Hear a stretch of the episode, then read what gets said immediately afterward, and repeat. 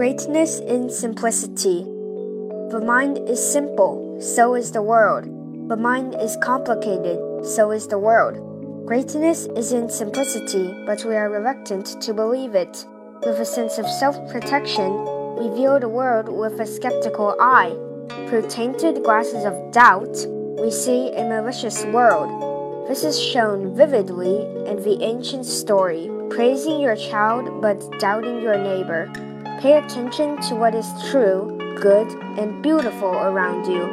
More importantly, try to be a person with goodwill.